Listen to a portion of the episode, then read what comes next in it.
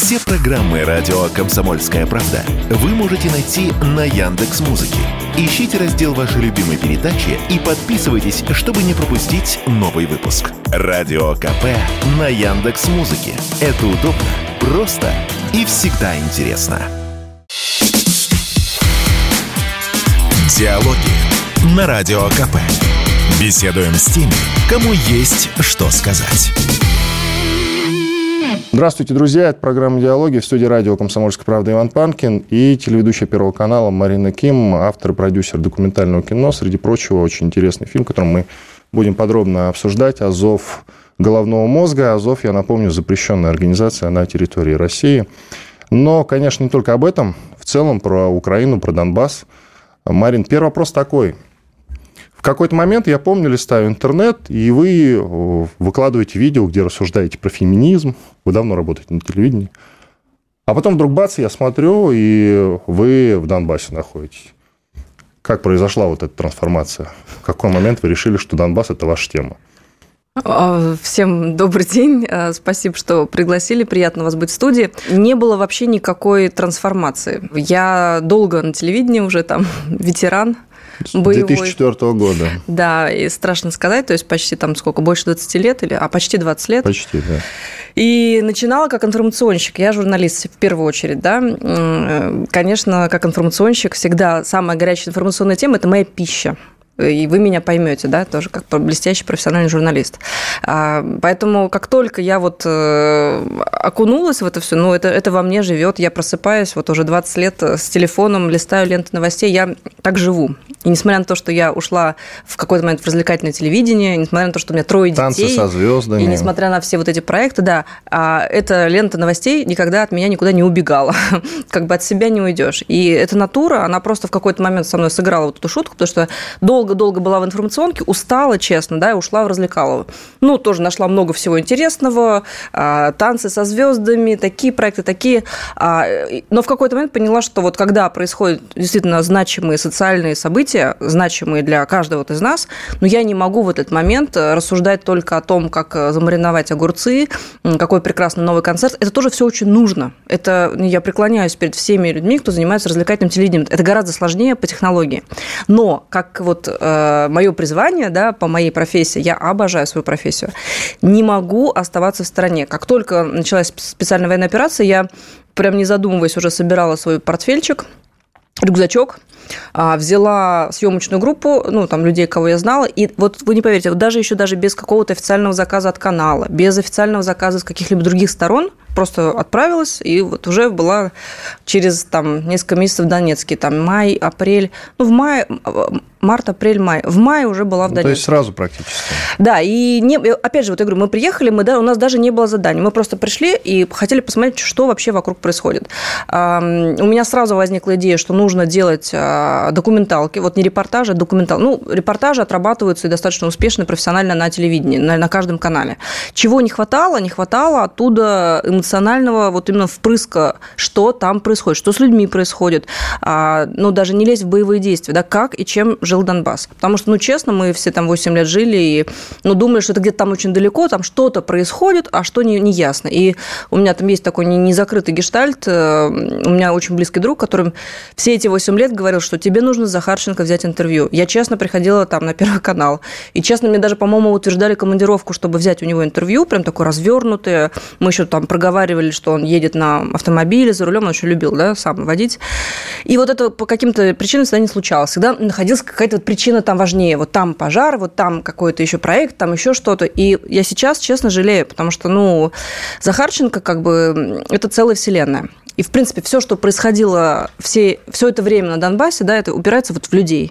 Там а, какие-то просто вот люди подобрались самородки, каждый в своей какой-то сфере, и за счет их энергии, за счет их э, воли а, к тому, чтобы быть с Россией, произошли очень многие вещи, и вообще за счет этого они устояли. Там просто люди, которые в эту землю вгрызлись костями.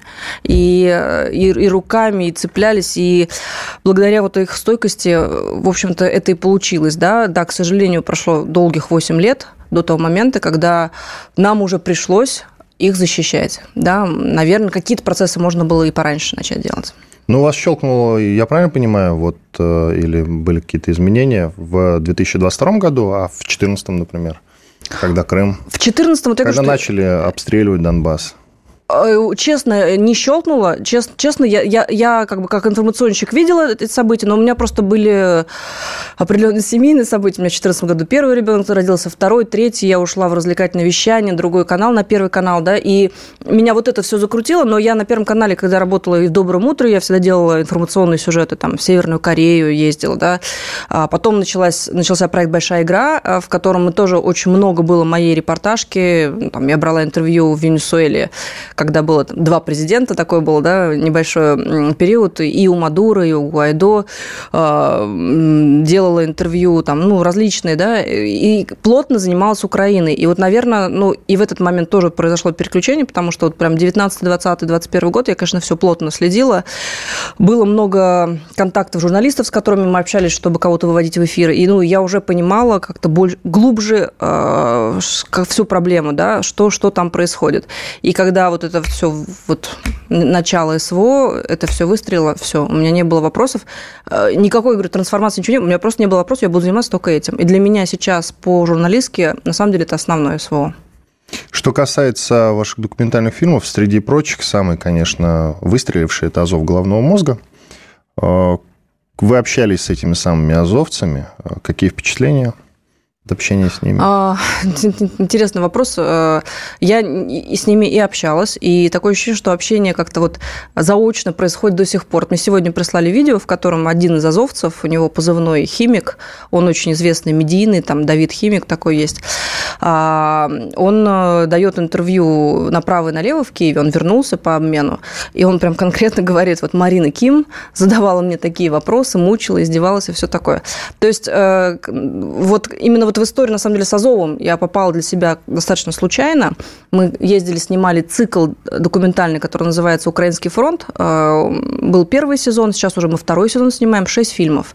И я прям сама наметила темы. Одна тема – это была ополченцы – все ополченское движение, что откуда возникло, и там как раз были все пересказаны легенды о Донбассе такому человеку, который, как я, 8 лет был в это не посвящен. Это и Захарченко, Моторола, Гиви, а, Абхаз, а, Мамай, да, все, кто стояли в самом начале у ополчения. И дальше были серии у нас про волонтеров, про медиков, про работу военкоров, про подразделения. И вот одна заключительная серия называлась «Нацистские каратели». А, я как продюсер сформулировала эту тему так, что мы должны зло увидеть в лицо лицо. Я, я, дайте мне эти лица. Против кого мы сейчас на поле боя? От чьих рук погибают наши ребята. Иногда Кто срабатывает именно... Э, такой стокгольмский синдром, назовем его так, видишь перед собой простых людей. Мне некоторые рассказывали, что даже э, всех в татуировках ребят, которых они видели, потом говорят, ну да, это заблудшие души такие. На самом деле они там, не хотели никого убивать. Ну, националистические какие-то настроения у них, конечно, присутствуют. Но это, грубо говоря, не те убийцы, которых рисуют наши масс-медиа. Согласны? Совершенно верно. Вот именно, именно с этой точки, для того, чтобы победить эту точку зрения, и нужен был этот фильм. По-продюсерски э, было очень сложно. В принципе, ну вообще, чтобы получить доступ к азовцам, это было самое сложное. Это самое, э, в кавычках, отбитое, идеологически технически накачанное подразделение, самое боеспособное. Оно создавалось э, целенаправленно там, все эти годы, накачивалось деньгами э, там, олигархов определенных э, украинских. Не секрет, что были американские источники финансирования. То есть это специально готовилось, как вообще такая вот ну, боеголовка, как орудие против нас, против России. И никто, в принципе, там этого не скрывал. Причем, что интересно, азовцы, и вот в том числе с которыми я разговаривала, это в основном русские парни.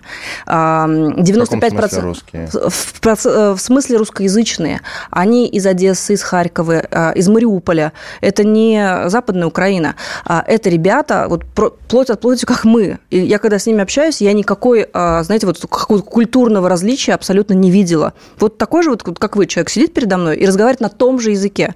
У Азова 5%, э, ну, они между собой разговаривают только на русском. Вот. И при этом, а, что меня поразило, но это, это всегда снисхождение с их стороны. Они разговаривают через губу, они как будто бы разговаривают сверху, вот, сверху вниз. И вот через это вот мне хотелось это ощущение передать, потому что, конечно, человек, ну, как бы азовец, он сидит в тюрьме, но это еще не тюрьма, да, это там, с, э, там, где они содержатся, в Еленовке. А я к ним ходила каждый день, как вот, ну, просто как на работу, допрос по два часа, потому что, ну, с ними разговаривать тоже сложно, нужно иметь определенную подготовку, чтобы вообще психологически с таким человеком поговорить. Они, во-первых, все а, отлично психологически подготовлены, да, это там, военные люди, а, у них была подготовка прям спецподразделений, то, что касается психологической, да, там, обработки.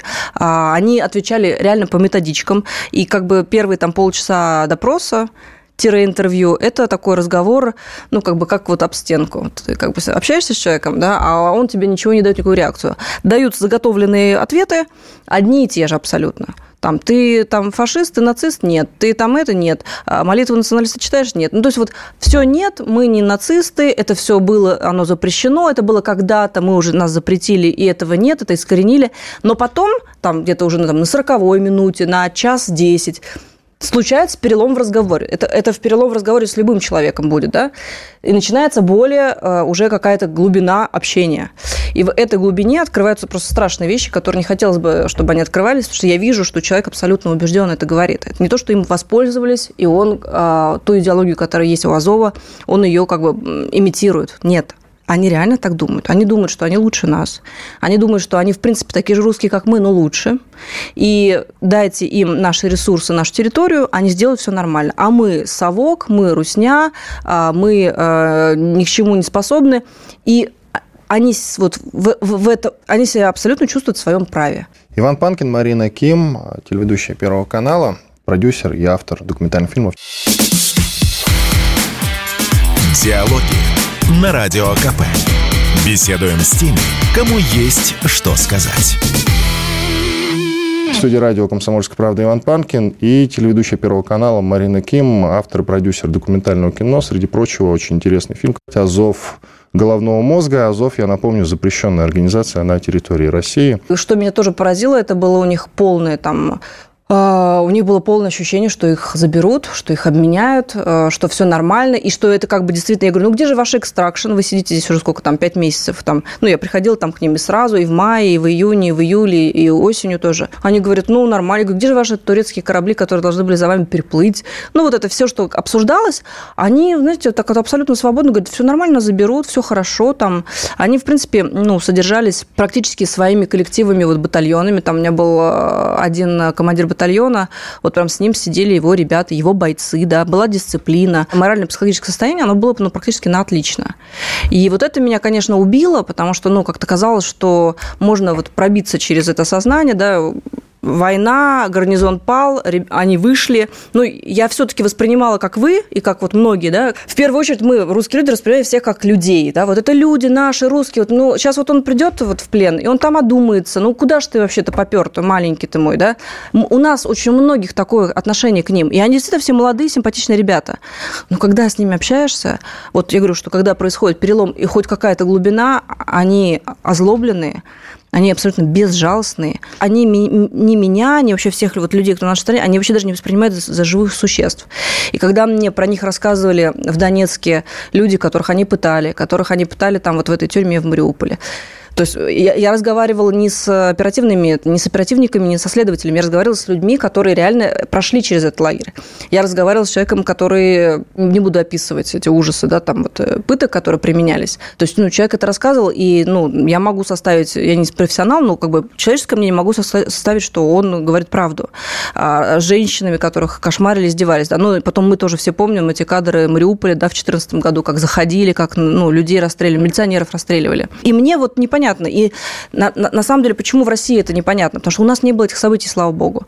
А там эти события были. И в Донецке, а, в Луганске, на, на этих территориях не надо людям объяснять, что такое и кто такие азовцы. Когда все говорили, что вот трибунал, трибунал, судебные дела, да, это все нужно, это, это правильно. И надеюсь, что мы дождемся своего Нюрнберга, и на самом деле суд над азовцами, он необходим. Если только бы хоть один из этих азовцев попал в руки, вот просто запустить к нему в камеру вдов, жен, матерей, растерзанных людей, ну, от них бы ничего не осталось. Суд Линча. А когда их обменяли, какая у вас была реакция? Что касается моей реакции на обмен, ну, это очень тяжелый вообще был период и очень тяжелое было событие. Наверное, в принципе, специальная военная операция нам дается для того, чтобы мы по-новому очень на многие вещи э, посмотрели да, в нашей жизни. Специальная военная операция – это не какая-то рядовая ординарное событие. Да? Это, это фактически боевые действия. Ну, это фактически война со странами НАТО. Я с этим соглашусь, с такой формулировкой.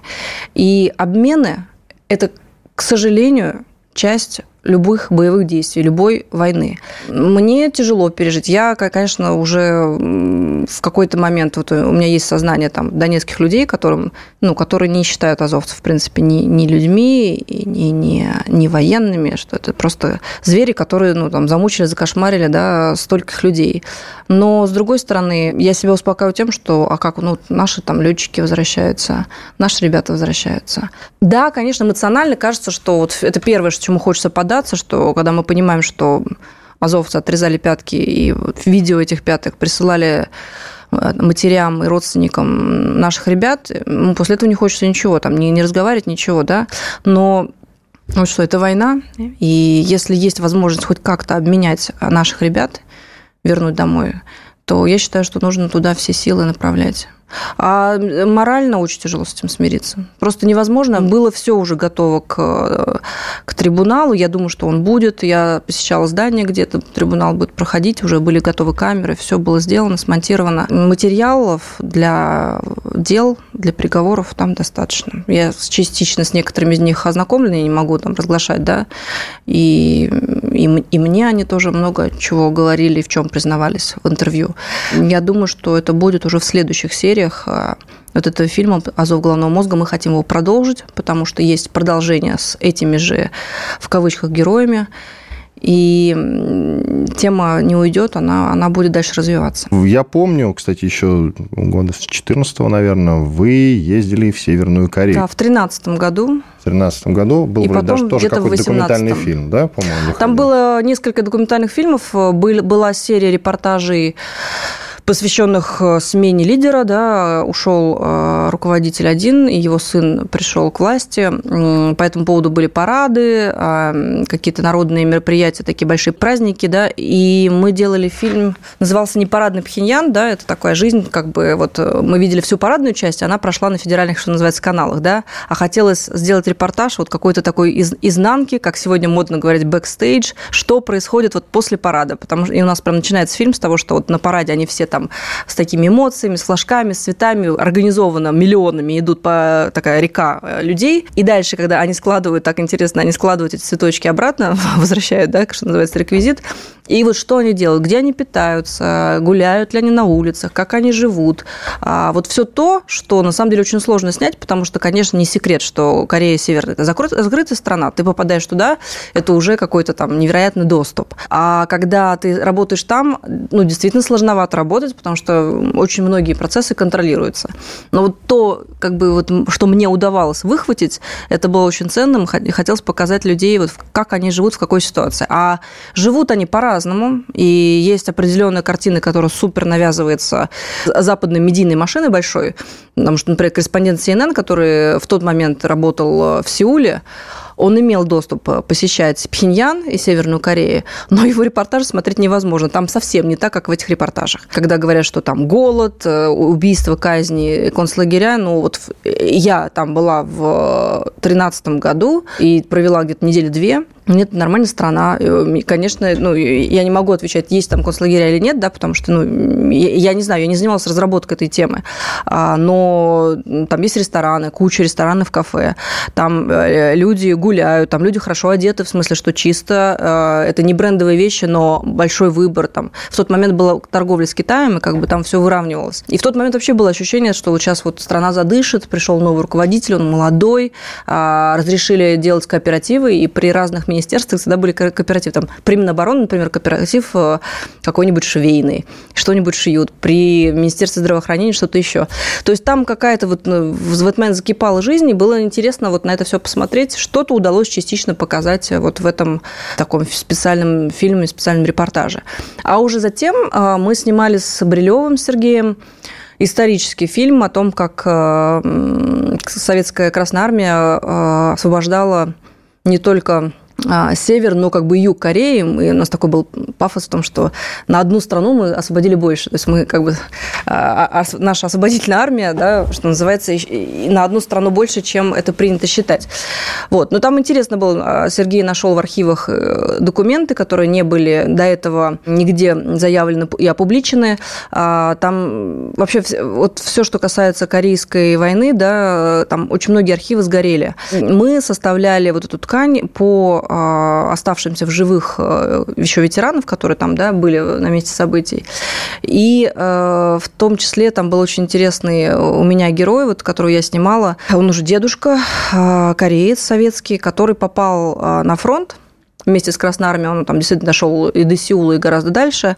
И у меня удивительная с ним история была, потому что ну, не могли его найти, а потом раз продюсер звонит, говорит, мы его нашли. Я ему стала звонить сама, говорю, здравствуйте, я вот Марина Ким. А мне говорят, ну, его дочка взяла трубку, говорит, а он, говорит, вообще не говорящий. Я говорю, как это? Ну, он же единственный спикер, а у него там и премии, и эти самые, и награды, и все. И он прям практически единственный живой участник этих событий. Она говорит, ну, вот он уже как год как не говорит вообще, ну, просто не, болен. Я говорю, а он в сознании? Она говорит, он абсолютно в сознании, но он лежащий, и он не говорит. Я расстроилась очень, положила трубку, я помню, мне через 15 минут звонок от этой вот э, девочки, ну, женщины, от его дочки. И она говорит, он узнал, что это вы, и он просит вас приехать. Я говорю, а как мы будем брать интервью, если он не говорящий? Он говорит, ну, приезжайте. Мы приехали в тот же день, вот как бы на свой страх и риск. Передо мной был ну, очень пожилой человек, но он уже лежал очень долгое время, он, он приподнялся, он как бы сидящий был, да, он сел, и он заговорил. И когда он заговорил, там вот эта дочка, она просто заплакала, потому что, ну, как бы, ну, мало сил у него оставалось, да, и он просто, он говорит, Марин, ну, мы видели по, по телевизору, там тоже кореянка, и он со мной проговорил там полтора часа, и мы все снимали на камеру, да, он сказал слова, там, как это все было, как он э, пытался на фронт попасть, не брали, потому что кореец, а потом взяли, поэтому, потом он даже с э, отрядами э, Ким Ир Сена, там, да, в, как, уже, уже в послевоенное время был с, с их соратником, все, все рассказывал, вот он выговорился, где-то примерно, вот я говорю, там полтора часа. Потом сел, ну, и дочка говорит, ну, давайте, проходите там кукси, это корейское блюдо поесть, мы вас покормим. Вот. Он говорит ребятам, говорит, берегите Марину, все так, ну, как-то, мы говорим, ну, там, нам налили даже там какие-то 100 грамм. Это очень трогательная была история. Вот, но через там два дня мне дочка позвонила, сказала, что он уже умер. То есть а, он как будто бы вот прям ждал человек собрал вообще все силы в себе, все сказал, что знал, показал все фотографии, все, и вот, э, как, конечно, вот я говорю, вы меня просто по-журналистски поймете, что это удивительная профессия, ни, ну, нигде ты в жизни этого не можешь испытать, то есть как совершенно разные судьбы, они вот в какой-то момент сплетаются, и и нам, конечно, журналистам кажется вообще, как, как бы вот, что это из-за нас. Ну, нет, наверное, не из-за нас, но действительно, ну, вот просто удивительная история. А, я на всю жизнь его запомнила. Удивительный человек. Сделаем паузу. Иван Панкин и Марина Ким, ведущая Первого канала, автор многих документальных фильмов. Диалоги на Радио КП. Беседуем с теми, кому есть что сказать. Продолжаем диалоги в студии радио «Комсомольская правда» Иван Панкин и ведущая Первого канала Марина Ким. Автор, ведущая многих документальных фильмов. Мы о них говорили в первой части, сейчас продолжаем говорить про Северную Корею. В 2013 году Марина там была, и в 2018, судя по всему, тоже а, делала какие-то материалы. Сейчас нам об этом расскажет. Мне, знаете, что интересно?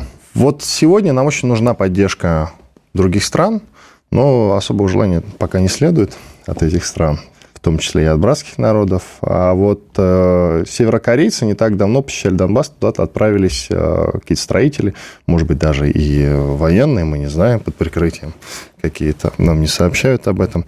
Как считаете, в перспективе это возможно, что Северная Корея присоединится к России в рамках специальной военной операции? Давайте немножко по фактологии. Да? Дело в том, что, во-первых, КНДР а, в лице очень высокого партийного руководителя, а там важна партийная иерархия, да, а не какие-то остальные. Сестра лидера Ким Чен Ына сказала публично в центральных СМИ, в газете, мы с Россией в одном окопе.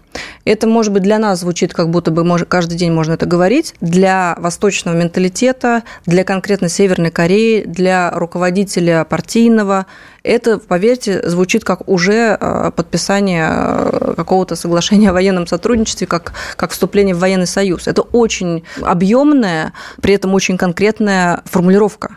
То есть они говорят, мы в одном окопе. Есть они уже с нами.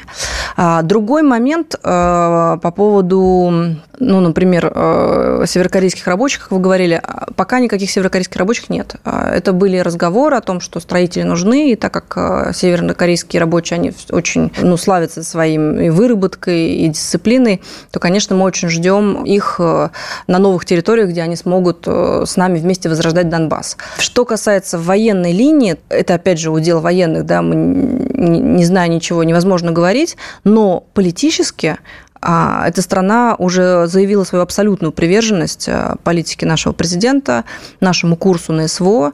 И что важно, это последовательная позиция. Они это заявляли в 2014-м, признав Крым сразу. Они одни из первых признали ДНР, ЛНР, когда это еще были независимые образования государства. И сейчас, как только началась СВО, практически первыми они выразили поддержку полную, абсолютную.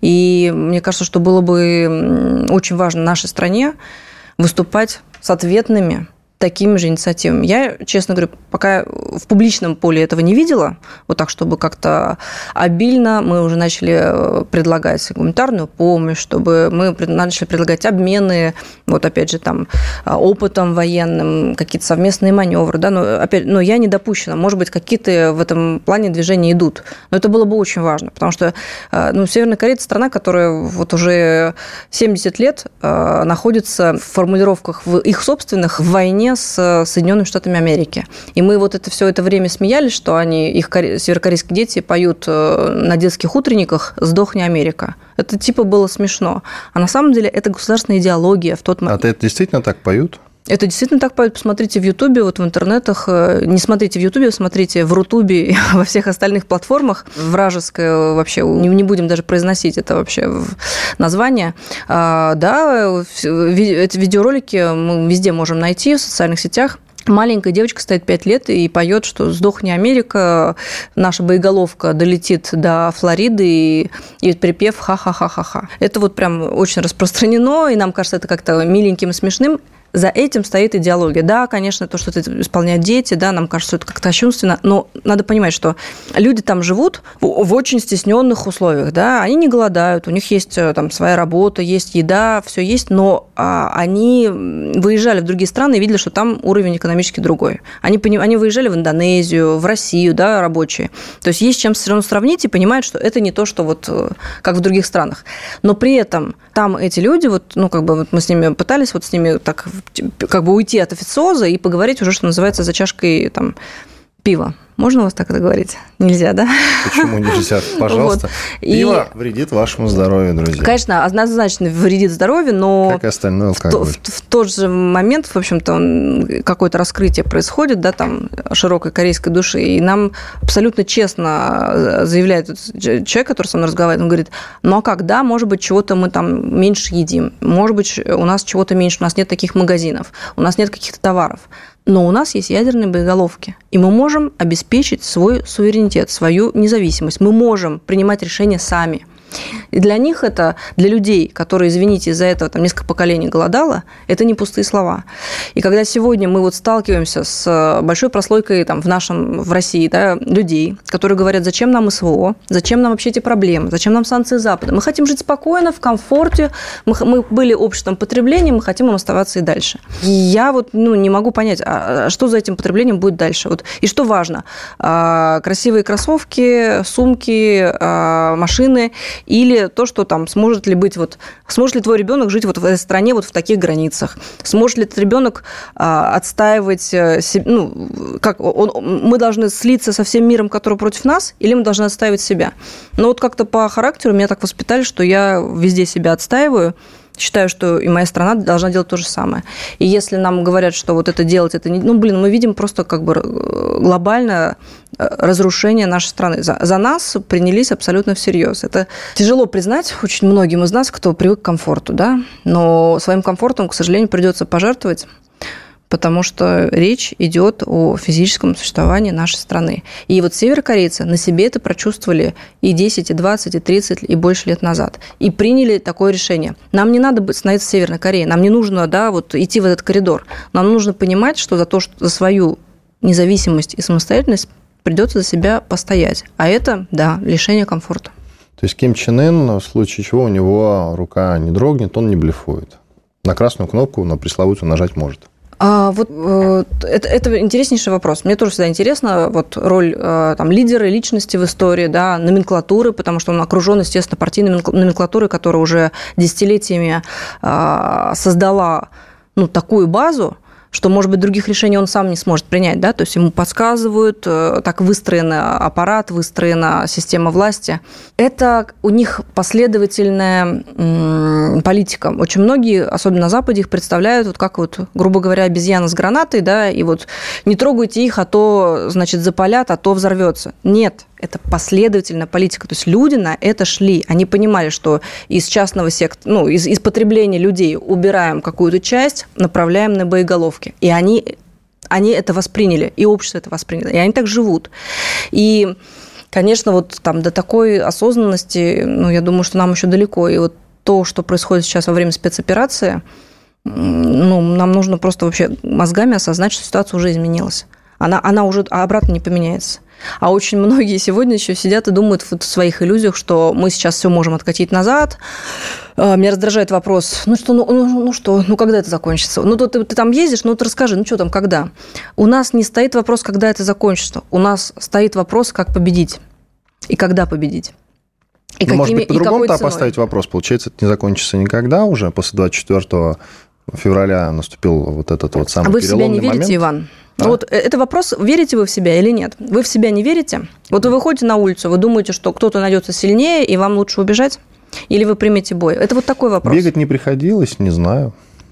Так вот, ну сейчас, если нам вот грозит практически там пол, пол вот этого, ну, золотой миллиард, скажем так, да, на самом деле, потому что весь мир, а, может быть, еще не до конца не осознал, и много кто не определился. На самом деле, мы, перед нами весь мир, он новый. Все, ну, та схема, которая была 500 лет, вот этого колониализма, да, а, убивали, грабили 500 лет, жили за счет э, других народов, за счет ресурсов других народов, а взамен бусы, взамен доллар. Вот именно эта схема рушится. И мы с Украины сейчас как раз и оказались... Э, мы что, против э, украинцев? Нет. Мы против Украины, в принципе, тоже нет. Но в этой конструкции, где все рушится, американцы назначили нас, что мы должны друг с другом вот воевать. Да? И пока мы воюем, а, у них э, экономика держится. Перестанем воевать, ну, как бы у них все рушится. 24 февраля о чем вы подумали? Вот самая первая мысль. Это было неизбежно или о чем? Ну, это было видно, что это неизбежно. Это было видно там с декабря, с января. Ну, как бы войска с, с обеих... Вы знаете, не мне, с не многим сторон, экспертам. Я ну, когда с обеих сторон сижу, границ 120 тысяч э, войск сосредоточено, это никогда не бывает просто так. И, наверное, как бы грамотным людям всегда сразу было понятно, что что-то будет ну, оно так не, так не бывает. Э, были практически ну, в непосредственном соприкосновении несколько группировок, которые друг друга видели, эти ну, там данные открытые. То есть было понятно, что что-то будет, но какой масштаб этого всего не знал, ну, я думаю, никто. И 24 февраля у меня было, наоборот, облегчение, что наконец-то что-то началось. Потому что гораздо хуже, когда вот ты сидишь и ждешь, и непонятно что. А вот так будет или вот так. А вот ядерная война или не ядерная. Вот эти все э, крайности и, и вообще вот это такое томительное ожидание, оно для меня гораздо хуже, чем действие. И у меня был вот даже пост э, в Телеграме. Кстати, а, телеграм-канал Ким, подписывайтесь, друзья. Да, спасибо большое а, за небольшое промо. А, был пост о том, что вот э, где-то примерно в январе я его написала, что есть ощущение, что будет уже боевые действия. Война или не война, но будет что-то серьезное. И какой-то фильм я посмотрела, и у меня прям вот четко возникло, что раз, и вот есть какая-то точка невозврата. Это еще были, наверное, переговоры с Макроном, когда э, Владимир Путин, наш президент, э, говорил, что вы хотите воевать с Россией. Вот, честно говоря, уже тогда было ощущение, что уже, уже давно пройдена точка невозврата. То есть не в этот момент, а вот уже даже там неделю или две или месяц назад. Сделаем паузу. Иван Панкин и Марина Ким, ведущая Первого канала, автор многих документальных фильмов. Диалоги на Радио КП. Беседуем с теми, кому есть что сказать. Продолжаем диалоги в студии радио «Комсомольская правда» Иван Панкин и ведущая Первого канала Марина Ким. 24 февраля о чем вы подумали? Вот самая первая мысль. Это было неизбежно или о чем? Я международник. Я закончила МГИМО. Я понимаю, что за красивым словом архитектура глобальной безопасности стоит э, судьбы конкретных стран. Вот мы, мы сказали, что давайте вот так. А нам не ответили. Что нам оставалось делать? А саму по себе операцию готовили, э, и украинцы готовили. И вот я бывал на, на этих территориях. Я делала же фильмы про разные подразделения. После Азова специально стала делать фильмы про наше подразделение. Про ополченские, Пятнашка, легендарная интербригада, а Каскад сейчас мы делаем. Это а, подразделение министра МВД Дикого, а, такой тоже легендарный. Мне кажется, прям будет интересно, потому что они за многими операциями стоят, в том числе за многими операциями в Мариуполе. Например, там операция по взятию Терекона, господствующей высоты на Азовстале. И вот э, со всеми ребятами, с кем я общаюсь, ну, мы много чего обсуждаем. Было захвачено много документов, когда они попадали там на, на, в штабы, да, там просто была прям вот карта, и поделен Донбасс на три части, вот прям рассечен, да, реально такие планы были. Мы не знаем, был ли принят этот план как бы уже в действии, да, но они были, они разрабатывались. И вот я тоже за то, что вот когда там ты видишь, у тебя сосед идет, э, там, не знаю, сначала с ружьем, потом какие-то взрывчатые вещества несет, потом э, обрез, потом еще что-то. Ну, то есть э, понимаешь, что что-то сосед готовит. И, конечно, да, можно там тактично сидеть и там задавать вопрос, а что, для чего у вас только вот, для чего у вас оружие, для чего у вас вот взрывчатка, для чего граната? Можно вот как бы интеллигентно задавать вопросы. Мы их задавали до декабря. Задавали. Ну, а дальше надо что-то делать, чтобы нас не подорвали. Это не ирония, вы человек прозорливый, как выясняется. Потому что я, вот, например, не верил в то, что начнется, начнутся полномасштабные боевые действия. И я ежедневно сижу в прямом эфире, общались с большим количеством экспертов, никто не верил. Царствие небесное Владимиру Николаевичу Сунгоркину, который тоже говорил, что не будет полномасштабной войны. Сергей Лавров говорил, что не будет полномасштабной войны. Все говорили, что ничего не будет. Ну, по крайней мере, вот такой картинки красочной, которую мы поимели уже в феврале, в марте. Все в нее не, не верили и сомневались. Но вопрос мой э, сейчас в другом. А вы верите в то, что дойдет, дискуссия просто это активно развивается, до ядерных ударов тактических, ну, про стратегические я молчу, до тактических хотя бы. В контексте разговора и про Северную Корею тоже. Ну, честно, я не люблю вот этот разговор, потому что он должен быть либо специальный, профессиональный, да, а вот э, такая журналистская эмоциональная точка зрения, она, ну, так, на мой взгляд, э, несерьезно выглядит. А, конечно, не хочется такой не, не, не, не как специалист, а вот как журналист, да, просто по ощущениям, я думаю, что до каких-то локальных видов применения может дойти. Это вот не сейчас, не через пять лет. Но мы же не знаем, насколько, сколько будет длиться противостояние с НАТО, но по факту это так. Мы не знаем, как себя будет вести Америка на, на, в этом конфликте дальше. Мы не знаем вообще, что, какой конфликт будет серьезнее, потому что сейчас это Украина. Дальше, очевидно, поджигается все, что вокруг России. Очевидно, что будут очень сложные события в ближ... на Ближнем Востоке, возможно, еще более сложные, чем Украина. И это все, еще раз, это все последствия того, что Соединенные Штаты Америки, вся система, которая построена на долларе, мировая, она рушится. Естественно, что Вашингтон, как это страшно мы называем, вообще Америка, американская империя пытается всеми силами вернуть, статус-кво сохранить. И вот эти все силы и все средства, которые остались, это война. Они будут поджигать везде. И до какой формы дойдет э, вот это противостояние, я честно не знаю. И могу предположить, что какие-то там точечные применения могут быть. К сожалению. Потому что вот я не помню, Рябков или Песков или Лавров, кто-то кто говорил, что отношения России и Америки, они находятся уже там не на дне, да, а ниже, ниже дна. Но это факт. То есть противоречия уже настолько острые, что мы как две стороны договориться не можем. Нас, я считаю вообще, что ну, как бы нас назначили, сказали, вот вы за весь мир, вот идите и бейтесь. И, к сожалению, мы, нам сейчас приходится биться, причем со своим же э, родственным народом, с украинцами. И мы это делаем, потому что сам ход вот всей истории глобальной перестройки это диктует. А провоцируют это все американцы. А, ядерная, любая история, ядерное противостояние – это двустороннее. Как бы для танга нужны двое, там, две стороны. Поэтому очень много зависит от того, что будут делать они. И, и до каких решений будут они доходить. А, к сожалению, сейчас доходят просто до каких-то абсолютно крайних, абсурдных вещей. И вот это очень напрягает. И как человек, который часто мотается на Донбасс, спрашиваю, как относитесь, э, общаясь вот как раз с нашими ребятами, как относитесь ко всем этим разговорам про переговоры, про заморозку конфликта? Ну, во- воинственно я отношусь. Никаких переговоров быть не может. Это чисто мое частное мнение, ну, может понятно, не совпадать частное, ни с чем. Никаких переговоров постоянно сейчас быть не может. Все ребята, кто воюет, говорят, это нужно додавить сейчас. Это можно было что-то из этого, ну, как бы на уровне там локальном, да, естественно, ребята говорят, это можно было в 2014 году и нужно было решать. Но это что ребята, что мы, мы же не знаем всей картины, да, нам кажется, что это можно было решить. Может быть, там выше э, совершенно другие силы, мы готовились, они готовились. То, что сейчас это сковырнулись и процесс пошел, он кровавый, он жуткий, потери, ребят теряем, да, мы приезжаем в каждую командировку, мы видим, к сожалению, вот это. Это очень тяжелая история. Но уже лучше додавить это, вырезать сейчас, чем ждать, когда вот э, уже полыхнет так, что мало не покажется. И ну, это вот очевидная история. Для меня и для каждого, кто там есть, для всех ребят, кто там служит, кто там работает сегодня, э, чем как бы чище будет работа сделана сейчас, тем больше шансов, что это надольше. Любое заморозка, приостановка, э, переговоры, договоры, все, что сейчас будет, это вот это будет в минус, на мой взгляд. Но опять же, это вот мое субъективное мнение. Там, у военного руководства, политического, конечно, больше информации и совсем могут быть другие, другие взгляды. Но уже, уже мы заплатили высокую цену за, за, за, этот, за этот год. Уже. И, и высокую цену заплатил Донбасс за, за 8 лет. Очень высокую.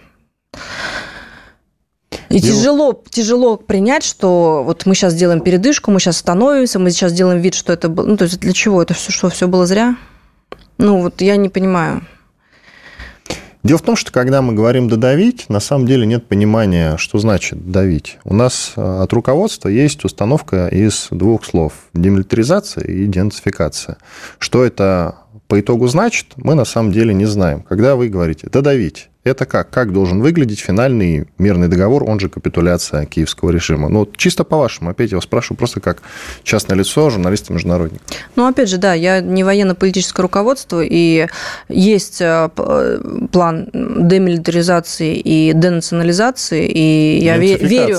А, а что я сказала? Денационализация. Денацификация, да. Марина, не шутка, сегодня уже так один человек говорил с утра. Причем да? денационализация, а да, я не помню, кто-то в утреннем эфире у меня так оговорился, я поправлял. Ну, это как, как раз, раз локальная история с денационализацией, тоже в ней не вижу супер ничего такого Ну, пусть страшного. будет и денационализация а, тоже, Нет, да. есть, есть две важные вещи – денацификация и демилитаризация. И у военно-политического руководства есть понимание, что именно имеется в виду. И слава богу, что мы с вами это не знаем, потому что, ну, против противник у нас сложный и коварный. И э, степень информированности, она вот лично меня очень пугает. Я, мне просто страшно, когда понимаю там, их возможности, их агентуры, их там, ну, они работают очень-очень жестко и, к сожалению, в чем-то очень успешно. Безусловно, это опирается на работу спецслужб западных, это они абсолютно не скрывают, но э, не военный я человек, что сказать, дойти до Днепра, дойти до Киева, дойти до Варшавы, как многие говорят, я не военный человек, я понимаю только вот своим ощущением, когда я там была, что это нужно додавить до той линии, откуда нас перестанут кошмаривать, обстреливать, э, кошмарить, обстреливать и э, после а, и от этой и это будет достаточно для нас линия обороны, обороны, чтобы мы не теряли людей. Вот что. И сейчас на первую очередь это освободить Донецкую область, как раньше называлась, да, сейчас там что это республика Донецкая республика народная. А и, безусловно, этой линии не хватит для того, чтобы учитывать дальность новых ракет. И коротко, вся эта ситуация получается навсегда. Нет, абсолютно не навсегда. Он масштабная война с условным Западом коллективно. А, это сейчас это в разных форматах а, огромная, сложная, многоуровневая, многослойная война с западным миром, который представляет собой а, британско-американскую империю, которая сопротивляется и хочет сохранить свое господство. Это золотой миллиард, который пошел против всего мира. Там нас сколько, там 6 миллиардов, может, уже больше, а их миллиард. Вот, вот такое противостояние. Оно не, не навсегда, оно будет переходить из одной формы в другую, но вот, э, вот в этом столкновении как бы нам есть где показать себя и где отстоять себя. Я в это верю. Спасибо большое, Иван Панкин и Марина Ким, ведущий Первого канала, автор документальных фильмов. Можете найти их в YouTube или на других площадках. Милости просим на любую из них. Рутюб, например, в ВКонтакте вот Марина выкладывает, я видел. Очень рекомендую. Среди них а, Азов головного мозга. И напоминаю, что Азов запрещен на территории России. Спасибо большое. До свидания. Спасибо. Диалоги на Радио КП. Беседуем с теми, кому есть что сказать.